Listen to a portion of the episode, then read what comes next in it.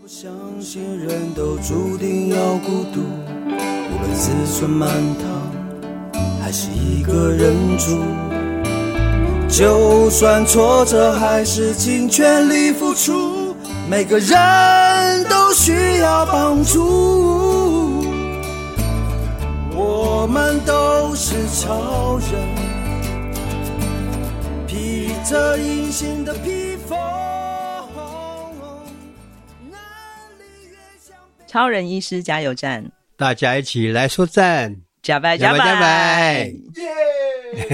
我是超人医师徐超斌，我是柴油小姐阿南，好，不断涨价的安南啊，嗨对，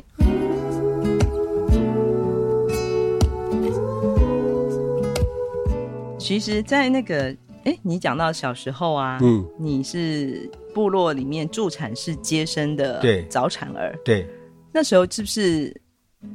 医生呃部落里面都是医生到家里面，或是助产士到家里面去做医疗的服务啊？呃，其实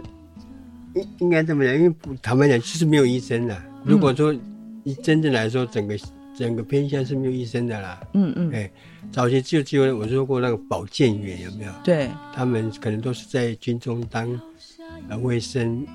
卫生单位待过了，嗯然后呃也因为因为那个医生缺乏的年代，他们也嗯被可以合合法给予一些给医疗行为。嗯。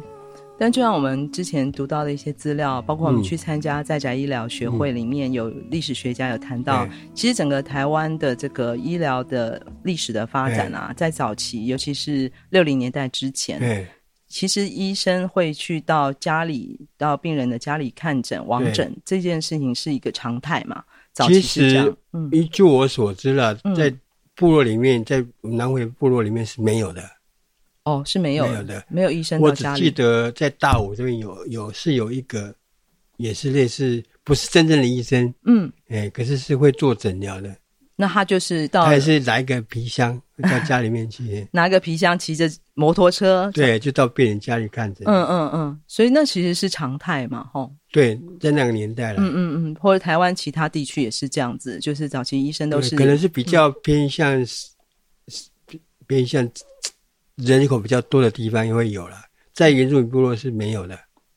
原住民部落尤其缺乏，对，是没连有连这的，样的一个看网诊的这个服务都比较都少，没有，嘿，都没有，都没有，几乎是没有的所以才会想，我想说，过去的很多部落族人生命都还要靠传统的巫医，是因为哦这个、这个时空背景之下，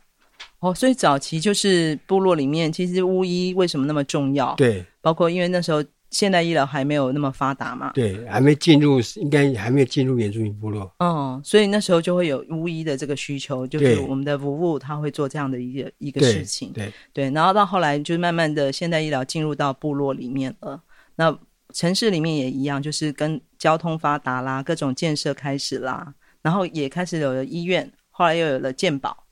之后好像这个网诊的这样的一个形式就越来越没现在有就了变成，现在后来就变成是病人跟着医生跑，哦，对，就是病人去医院找医生哎，医院在哪里，病人就跟就跑去哪里。医院在哪里，病人就去哪里。对，嗯，所以这等于是在你的印象里面，小时候就只有这样子的经验哈，就是保健员，对，或是你刚刚讲的大武乡有这样的医生会到家里去看病，呃，还在讲还不是真的医生啊，还不是真正的医生，哎对，就是保健员嘛。对嗯嗯，所以你走过那个年代，小对时候有这样的印象，对然后到后来你就离家了，然后对在返乡之后的对这个整个医疗的环境，当然开始有了什么卫生所啊对这种地方级的这个医疗机构，对但是能够做的事情其实是有限，跟对，城市里的医院所是以其实偏乡就医最大问题还是在交通上面。全民健保之后，嗯交通的费用远比医疗费用还多数倍。哎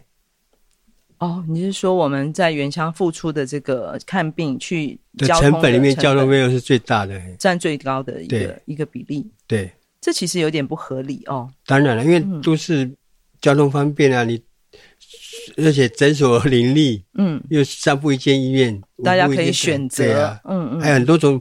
琳琅满目的选择。我们偏然是没得选，嗯嗯嗯。所以后来慢慢在偏乡或是对，就发展出了这个所谓 IDS 巡回医疗，对对对这样的一个一个形式。对，嗯，包括你在卫生所的时候，也是做大量的巡回医巡疗。嗯回对，没错，我大概有一半的时间是在巡回医疗。所谓的巡回医疗，可以跟大家分享一下，因为可能我们在都市里面的听众哦，不太了解什么是一个巡回医疗的模嗯 OK 式。其实，因为我我认当然现在有六个部落，嗯，那呃，在呃卫生所的所在地是在某一个部落而已。那对于其他部落的车程，可能都二二三十分钟之车程之外，就像达人乡卫生所，它是位于比较南回公路边。南回对公路边，但是事实上部落是在在山区里面的很多嗯嘿嗯嗯，所以山里面他们有会有什么样的空间可以做卫生室，卫生室？那个是比卫生所更小一 一个阶层的最基层的一个医疗治疗的。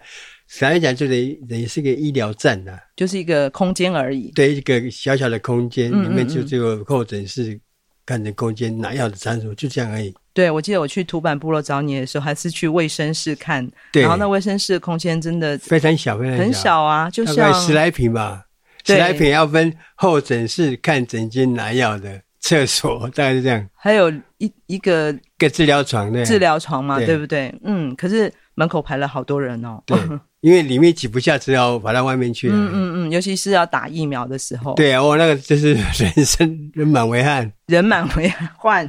的一个状况，所以所谓的 IDS 就是呃卫生所的医师定期的还有包含医院的，嗯就是大家分配时间，嗯哪哪几天是哪个医院医生去哪个部落这样子，就去到各个部落去巡回对去做，尽量能够减少无医村的发生了、就要让每个部落至少每周都有一整次的巡回医疗。就针对无不要产生无医村这样的对一个情况。对所以最少透过 IDS 巡回医疗的方式，让对医师人员可以到呃偏向部落里面对去做这个医疗的服务。所以那时候我自己有做调整，比较大的部落可能一周三次，嗯呃，特别中的可能一周两次，嗯可是比较小的部落可能人口只有一两百人，可能一周一次这样子，对，但是起码就是能够尽量每一周都有都有医一生个可以整次，可对以可以看到的对一个诊次。所以那个状况之下，还是有一个定点，然后对让病人到卫生室去接受是医疗嘛。对。除了这样子的状况下，那也应该也有一些病人可能连走出门都有困难。对，那就我就说，就是有些家属会自动带健保卡来挂号啊，请我到家里去看病啊。对我来说，这个是理所当然的事情哎呢、嗯嗯嗯，就是那时候其实已经有这样的需求了。对对，就一定有不同的病患的那个程度嘛。对对对，然后，所以家人就会请你去医家家里慢慢看病，对所以那时候你就会进行这样的对。到因为家里把看等于诊是我了。常我经常在病人的课里面直接就动手术了，缝合啊，或是做清创，哎、在病人的家客厅里面客厅里或者他的面卧室，哎、直接做治疗了，哎、这听起来不就是现在我们来讲的居家医疗是的一没个错，行在那为个年吗代，我们我就已经开始在做这些，而且对我对我来说，这个很天经地义，没什么了不起的事情。我的思念越过沉默的海洋。所以就说，我们刚刚讲，你小时候虽然呃偏乡部落，尤其是没有这种呃小镇医师到家里看诊的对的画面或是这样的内容，可是当你回到医呃回到达人乡，开始在做巡回医疗的同时，嗯，你也开始去做所谓的居家医疗的对对行动，嗯，其实我们一直在讲医疗城乡差距，其实差距再大就是交通问题。就是交通，对，嗯因为对在都市来说，交通方便，而且诊所林立，嗯所以民民众走两步路搭个捷运，很快就可以到接受医疗服务嗯了。可是，在偏乡，你要看个病要花半个小时的车程，还要花费包车的费用，那是都市人很难想象的。所以，我觉得将来要推动偏乡医疗，最主要的关键还是克服交通的问题。嗯，在都市是病人去找医生看病，这个没问题。是因为交通发达嘛。对但是在边下来说，应该是病人医生到病人家中帮病人看病，这样的比较符合偏向的实际需求。那其实你到病人的家里，除了当然那个环境本来就不是一个医疗环境嘛是是，对，那你怎么克服那个不够完、不够、不够被、不够完整、不够充足的这个设备啊，还有空间的条没件。有，我们反正我们就是因为巡回中心来说，我们都是有一个很一个手术箱，一巡个回医疗箱车，哎里面有手术箱对，、然后医疗我箱们。我们做这个这病人说是外伤的话，我们会带着手术箱过去，直接在现场缝合，或嗯者做清创的手术。哎，嗯嗯嗯，简单的手术那都没问都没问题啊，就是简单的，处就置。是哎嗯，就是在一个呃基础的感不会感染的一对个啊状况下去然后处置。还会带头灯，有时候因为带头灯病打病人猎家哦里的灯光不够不够亮啊，因为在我在卫生所啊有无影灯，那个可以照无的影灯人很容易做处处理。可是对很多的老人家的家里面是很昏暗的嘞， 看没有灯，灯都不太亮的。我们还是带头灯来，甚至拿手电筒、手机的灯、手机的当灯当手术灯在家里面缝合、哎还要带头灯，对，好像去打猎一样的对配备。对对，所以你会发现，有的家里甚至连基本的电、基本的需求都是没有。嗯是是，对，很多人他们的，我其实我常常去，我就必须要讲，在偏乡要处理的不是只有医疗的问题，还要处理生活上的问题。所以我去病人家看病，不是有不是单纯只有医治这件事情，我会看哎这个家里这个人有没有什么其他需求，嗯，包括他的食衣住行，有需要帮忙的，我能够帮就尽量帮。对，所以在诊疗、在诊所、在卫生所的时候，你透过足够的时间跟病人的沟通，对了解了他的这个个人的疾病也好，或是甚至他家生活的环境对的对状态，对然后你亲自走到病人的家里面，其实对你看的不只是病跟人，你也对看到了他的生活生活环境。对。对嗯，所以，什么是健康？健康是身体的、心理的、社会的稳定状态，这个才叫真健康啊！嗯它而不是身体没有疾病而已、啊。所以你真的是亲身经历、亲眼所见，对验证了你刚刚所说的健康的那个意义是什么。对，对，那在这个过程里面，有没有让你印象很深刻的一个家庭的状况或是环境？当然有啊。其实嗯我因为我印象很深刻，我是在刚回来的第二年吧，嗯，在卫生所有在新化部落有一个达人乡的新化部落有一个，在我们是新化部落是达人乡海拔最高的一个村庄，新化部落对是达人乡海哎那拔个最九高十的岁九十岁的一个老太婆，哦，老人家。其实不知道为什么他跟我特别的亲近，因为我会讲母语，嗯，嗯他每次看到我说我好开心，我终于有医生，我可以好好跟你讲话了。讲母因为语，过去的、可能过去为什么医生都不会讲母语，所以嗯，他有些想话想转出来，又他又不会讲讲国语，对啊，如果病人能够说出，看到医生就会想说我哪里不舒服，哪里不舒服。可是哎如果那个语言不同的话，啊听那不懂。嗯是很憋屈的，他在心里面很是好像有话说不出来这样。嗯所以看到你就像看非到常家开人，心，对啊，嗯啊，这个老先生，这个老太太其实是走路不方便的，嗯所以他离我记得，因为他刚好是在我开车要到卫生室的路途中，嗯大概间隔大概两百公尺左右，嗯，所以他每次一大早我都会经过，看到他，哎，拄着拐杖慢慢要走到卫生室， ，OK，我通常都会停下车把他载到卫生室，我看完之后，再把他送回家。嗯嗯嗯，这所个奶以奶就嗯这也是我固定行程，哎就变你们两个的一个固定的、对啊有然后默契的路到那边线。开始开始跟我讲一大堆，反正他不是讲生病这件事情，他根本就是跟我聊天而已。嗯嗯嗯嗯，其实我那时候我觉得，我看他每，因为他每一周都会来嘛，奶奶啊，我都固定开一周的药给他。嗯可是我后来又很心疼，我说，你这样每个因为你走路不方便，你每周来看也太辛苦了吧？对，哦、我说那天我还特地好心，我说、嗯我帮他开两周的药，哇，他两周之后再来就好了，他不用下周再，他不用下周还要再对来。啊，不要那么辛苦嘛，再隔两周，哈我说嗯等到可以了，我可能一个月再开，我一次再开一个月，再长一点，哎再长再一开点，多一点的，他就不用那么辛苦。苦再鼓捣过来。对嗯结果，但是开完药之后，下一周他没来嘛，再改一周他回来的时候，他一进诊间就把我骂我，啊我奶奶劈头骂奶奶我说两个礼拜后你来怎么骂你，我那么好心帮你，那那那么你给我开那么多天药干什么？害我上个礼拜不能来看病， 我那时候才恍然大悟，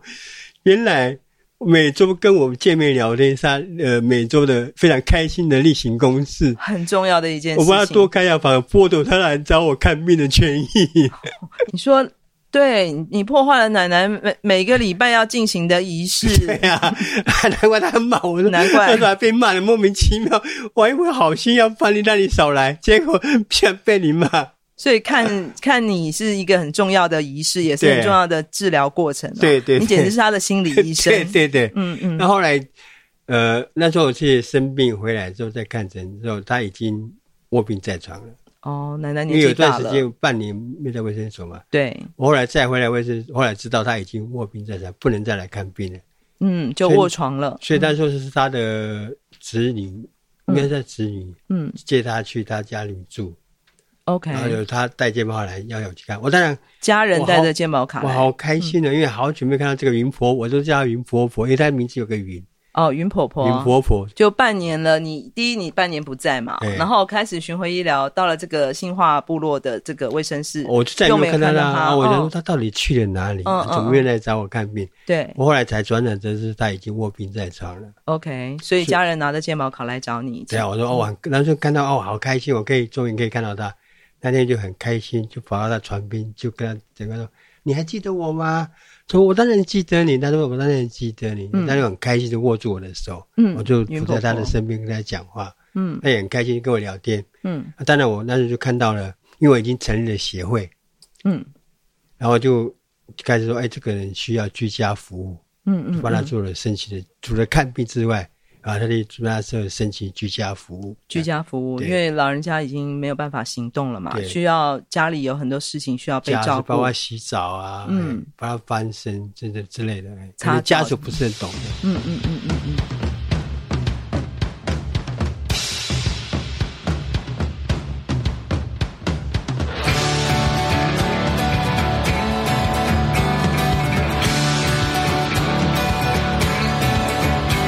村办公室报告，村办公室报告。呃，村办公室这里有重大事情公布。南回基金会、南回诊所要来招募人才啦。要招募的人才有社会工作师一名，个案管理师一名，医务管理员一名，护理师两名，辅佐一名，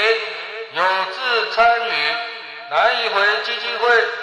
南回诊所的人才，请上南回基金会官网了解相关细节。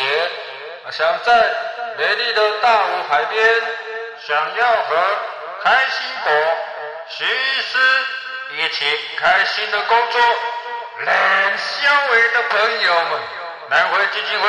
等你们的来，马里马里马萨鲁，去！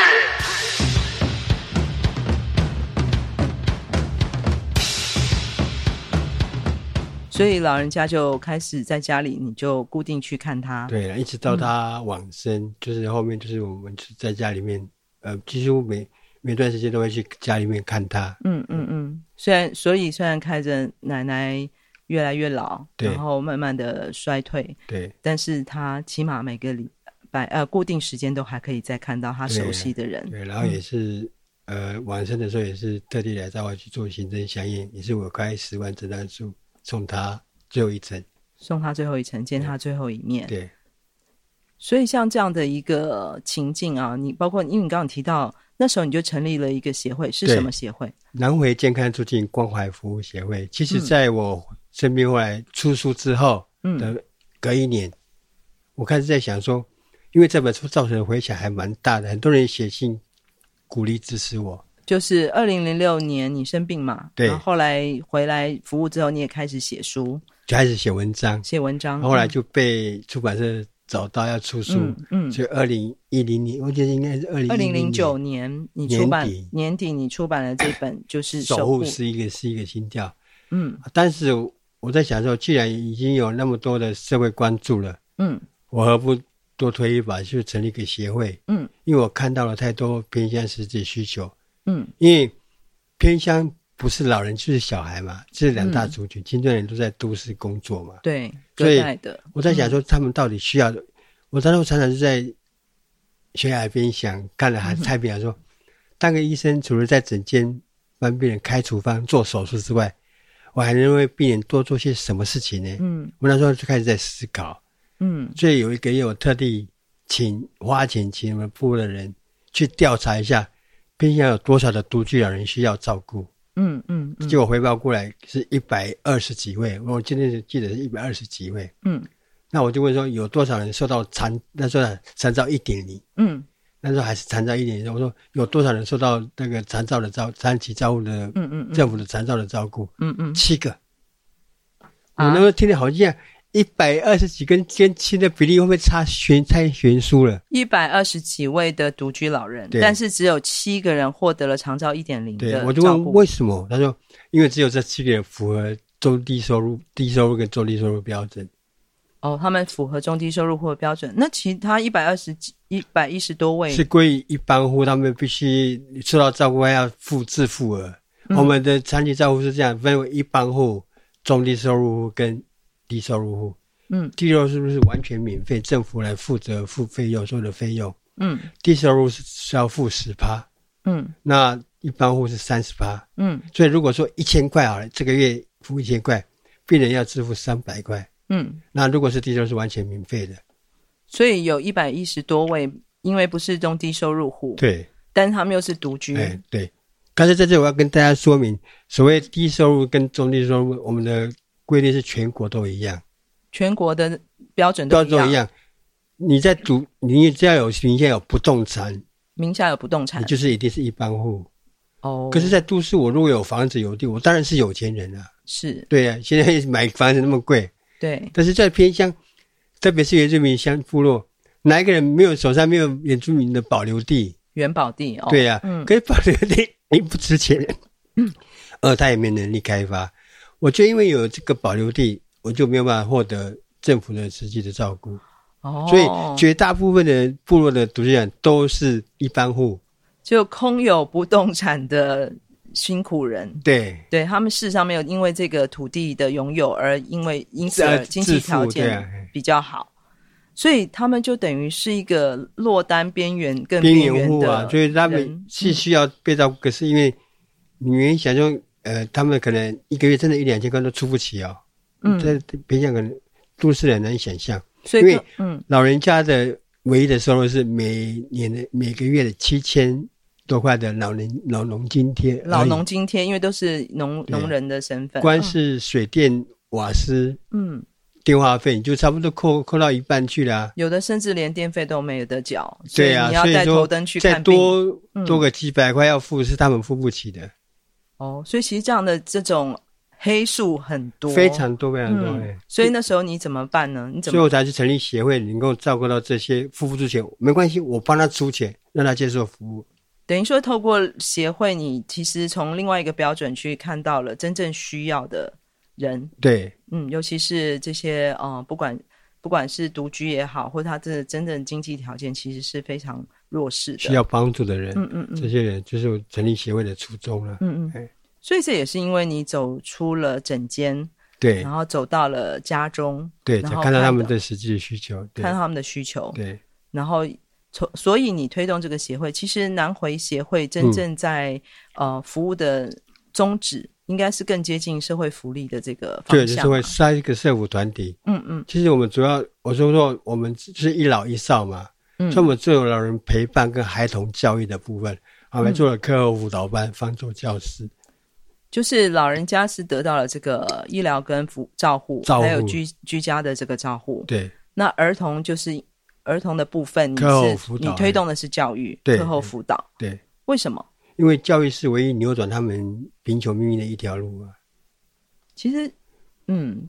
因为我们之前有讲过，我们整个南回地区达，尤其是达人乡、大武乡的最高学府，直到国中而已。大武国中。对对，所以其实这个教育的资源，坦白说也是有限的。对对，现在是因为少子化，所以好像很多学校都越来越少呃学生，对那更何况是偏乡，人口数本来就少，对，然后学生也很少。而且所以现在重点是现在的学费那么贵，他们根本家里一般家庭负担不起啊。哎所以医院不容易，对学校也很难盖，对可以这样讲，所以你在这个部分就加强了这个儿童教育教育的部分的对课后辅导班，对，叫做方方舟教室，方舟教室对。嗯，那讲回来，就是我们看到了透过了居家医疗的这个服务的内容对的呃现况，你看到了更多的不同面向的需求，对，然后去找从透过社服协会哎，去解决这样子的社会需求的问题。至少不能讲说解决，至少能够帮助一些迫切需要帮助的人。嗯，所以在这个南回协会是什么时候成立的？二零一零零年的十一月，对，到现在已经十二年，对，十二年，十二年。其实，徐医师，你不只是在推动医疗，其实你也在针对这个社会福利的这部分，透过协会做了很多的努力，到现在已经十年了。对然后现在我们南回基基金金会会成成立立了。对那我们真正的在服务的这个项目，就是在医疗跟照护为我们最最主要的这个对内容。对，那因为去年我们的居家护理所成立了嘛，对，居家护理的内容就是护理师到家里去做护理的服务，对然后要搭配我们的这个医生去做定期的访视，对这似乎也是某种程度的这个居家护理跟居家医疗的结合。对， Mi naik isu umanku harateng isu 那这十几年后，我们开始在推动这样的一个服务的时候，你看到的这个居家医疗的环境，或是有没有什么样的改善吗？还是其实后来这几年我，我看到了，呃，像包括于善如医生他们推动的在宅医疗协会于，尚如医师也慢慢嗯越来越多的诊所在推动在宅医疗，我觉得这是个好现象，非常在好家医疗对，嗯，因为越来越多的医生愿意加入这个部分，哇，可以解决很多偏乡实际的医疗需求了，嗯嗯嗯嗯，甚至将来推动的在宅住院，这个都是对偏乡是非常正面正确的方向。嗯嗯嗯，其实我们去年八月成立的居家护理所之后，那我们今年也在努力推动南回诊所的进行嘛。那南回诊所将来也是以行动医疗的方向为走，行动医疗，对嗯我们一半可能在定点诊疗，嗯一半呢是出去到病人家中做居家医疗。哎就是南回诊所，我们是位在大武乡、大武村，哎，大武村，我们有一个诊所，有一个空间，对就是能够行动的病人能够到诊所来做对这个定点的门诊看诊。我们有固定的诊门诊时间表，对然后另外的时间就是我们的医生会走出诊所，对，然后到病患的家里面去就做做居家医疗。对，嗯，那这个我们是在今年的六七月份已经开始启动居家医疗了。其实，在诊所开业前，我们已经在已经我已启经动开始了做居家医疗了，嗯嗯嗯所以这段时间我发现这样的需求是越来越多，不没有变少。哦，有新发现，当然啦，因为我们实际到走到病人家里，才发现需要这样的模式的人更多。更多了，更比多过了去更多了对。过去好像就是呃，独居老人对，碰到这样的状况。嗯，那你最近发现了什么？其实我最近碰到那个拉里巴部落有呃拉里巴部落有一个家庭，我跟你讲，一个家庭哦，他的一个那老那个应该中年她中年妇女哦，她照顾一个她老老公中风了两次，嗯原本一开始他是我们做居家照顾的对象，是我们协会在做负责提供居家照顾。嗯，那后来就再中风一次之后，他连坐都不能坐，只能躺在病床上，你说他的先生对就后来中风两次之后，他就变成完全卧床，就完全卧床嗯了，然后变成需要居家医疗了。所以从居家服务到进入到居家医疗的需要了。嗯，，对，就需要了，所以我们大概是定期会去探访他。是哎，啊，这个因为老公就躺在病床，所以他的老婆哪里都不能去，二十四小时都对要啊在，身必须要在边。身边啊。对，还好是有居服员可能帮他协助打照顾他，哎他可以洗澡喘啊口之类气。对，嗯嗯哎嗯嗯，那另外，他本身有个弟弟，其实也跟我年纪也差不多大。跟你的年纪差不多大的弟弟，他是我记得是淋巴癌的病人，因为他本身无没有结婚，没有无膝下无子，所以他一个原本是在都市生活，嗯，然后因为生病了，是就回来部落生活了，因为没地方去。就投靠姐姐，桃花姐姐，她桃花她姐姐有一个空间，是那个上面我在讲，应该是呃有点像猪舍啦，一个很简单破旧的木屋，嗯用木头做的那个，我看那个下雨都会漏水那种的、啊嗯嗯嗯嗯，所以我第一次去看的时候，我忽然吓一跳，一个小小的，我看应该是六平左右的一个空间，所以嗯里面的餐厅、浴室都在一个厨卧室房、都浴在一室个空间。卧室哎嗯在一个同一空空间间里，六平大小的所空以一间。开始我们也是做居家服务，嗯，然后居家服务啊，因为我们我看它的破案，这是我我怕一个台风，整个房子都被吹走。嗯嗯嗯，还好那时候我们还透过透过慈济基金会是去帮他做了整个房屋的修缮，把原本的坡屋拆掉，弄成一个铁皮屋，嗯，至少可以遮风挡雨。哎你讲的就是这个呃，这个太太她的弟弟弟，他的亲弟弟，嗯嗯，因为生重病而回到家乡，因为他也没办法工作了。哎嗯嗯嗯嗯，那我后来也发现到他脖子越来越粗了嘛，因为他跟我讲说后面后面的治疗也没，他也放弃了。她不想要再治疗了，，对啊，嗯应该也是末期了吧。然后，然后他我说你有没有再去台东的医院，至少定期复诊？他说不要，她不想了因，为因为他不是重点是他没有车子可以让载他去。哦，又是交通的问题，，对啊，他就嗯说我没有车子载我去啊，因为我也没钱可以付车车资啊，嗯那我只好不看啊。因为她又不是老人，又得不到 对啊农民津贴，对啊，呃他老也农他也津没有贴那种津贴啊。嗯嗯哎嗯，所以其实这种状况的人也真的不 少，呃嗯真的是比比皆是啊！所以因为这样，我们居家医疗也进去，我大概每个月都会去看他一次。嗯嗯，就其是实我能够对于他的疾病，我能够帮的不多，因为癌症治疗这个毕竟不是我的专业，是而且它也太困难了。是，哎，嗯我顶多去帮他开缓解身体不舒服的药，嗯啊，帮他聊个提，能够帮忙给提供他营养品。嗯哎所以你在这次这次就是再出开始再度出发，我们去做居家医疗的过程里面，嗯又发现了更多，其实不管是慢性病或者重症的这个状况，是比过去来讲是继续在增加的状对，况，啊而且我因嗯为年龄层也不只是其实老我人，每次看到这些病人，我都会我都会说，如果是我生活在这样的环境，坦白讲，我没有，我连活下去的动力都没有了。我可能就真的是懒得呼吸了，嗯因为我没有生活，没有什么盼望，没有未来啊！嗯嗯人活着不是只有呼吸而已，嗯嗯，我要能够吃美食，为了旅游，我可以享受有娱乐，娱有乐嘛。嗯嗯，他连电视都没有。 我说你这是一天到晚就这边，我每次去看他就坐在船发呆啊，就吹风。嗯。我说这样的人生，你到底在还要人能期待什么东西？是，所以起码我们能够做的，起码改善了一些他的那个生活品质。，对，至少他对的他有个很好的卫浴空间，不然他以前那个地方真的是我看他大小便，我都 我都觉得很难过。嗯嗯，他只能在船上大小便啊。嗯嗯嗯，记得这个这个女士，她好像有一个心愿，就是对能够去教会做礼拜。对，可是因为两个病人在家，他走不出门。教会其实拉里巴部落的教会其实离她家很近，对，就是短短可能不到一百公尺的路，她都没办法出门去教会做个礼拜。对，这样的故事其实比比皆是，对，在在偏南乡怀地区到处都是。嗯，所以就其实透过了居家医疗，从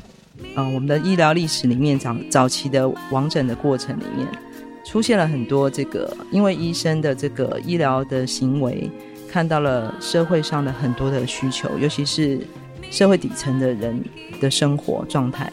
他即使到了现在，就是此时此刻，二零二二年，我们南汇基金会在做这样的居家医疗的服务的过程，仍然继续在看到各个生活角落里面的需要，这这个应该永远不会消失吧？因为世界就是有这样子的不同的角落，需要更多的被关注。对。 Ay, pupunto ko tiran iso haliman gulang iso 我记得在那个嘉金营部落的这个文件站里面有一个黄老师哦 老，师，对，黄老师是一个很他，因为他是老师嘛，对，所以他他其实每次我觉得他是一个最最用功的学生，每对每一天的文件站他几乎都会到，即使他已经是坐着轮椅有糖尿病的一个老人家哦，然后常跟老人家聊天的时候，他都会常见到徐医师的时候就会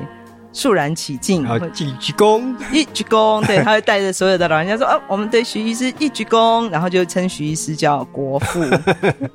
有一次我就问黄老师说：“嗯，为什么你会叫徐医师国父？是因为他很帅吗？还是什么？”然后黄老师还解释给我听说：“没有啊，我们的国父，中华民国国父孙中山，他也是一位医生啊。”当年他其实不只是看人的疾病，他看到的是一个国家的疾病，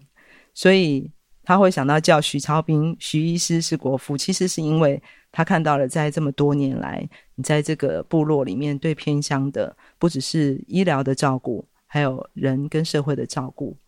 这就是他叫你国父的原因。 是是是。啊，不要不要让不要让我们总统知道，以为我要独立。 然嗯后我们的总统应该是有听到，希望他有听到这一集啦。我们真正需要的是偏向更多的关注，更多的国父 马萨鲁。从屏东到台东这条南回公路上，有一间超人医师加油站，二十四小时不打烊。我们在这里与你一起分享公路上的故事。本节目是由医疗财团法人南回基金会制作，欢迎大家多多分享，以及在我们的节目下留言，或者写信到 s e r v i c e at 四一四一点 o r g 点 t w，关注我们的粉丝专业或者官网 triple w 点四一四一点 o r g 点 t w，我们下周见。我的部落，啊，就是我自己。嘿，耶嘿嘿，我的部落，啊，就是我自己。